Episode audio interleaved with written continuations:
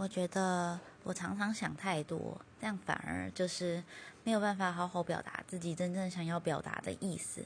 因为顾虑太多，然后呢就不知道应该不应该说出口。但是等我真的想到，觉得真的不行的时候再说出口，可能就反而比较伤人。所以呢，我在练习，就是努力的可以把自己的感觉可以直接说出来。那当然就是 也要练习想办法讲话不太那么伤人的方式来表达啦，嗯，所以对，我不知道也常常就是选择不说话，但这样好像也不是很好，所以透过这个 app，我也是在练习，努力的改进自己沟通的能力。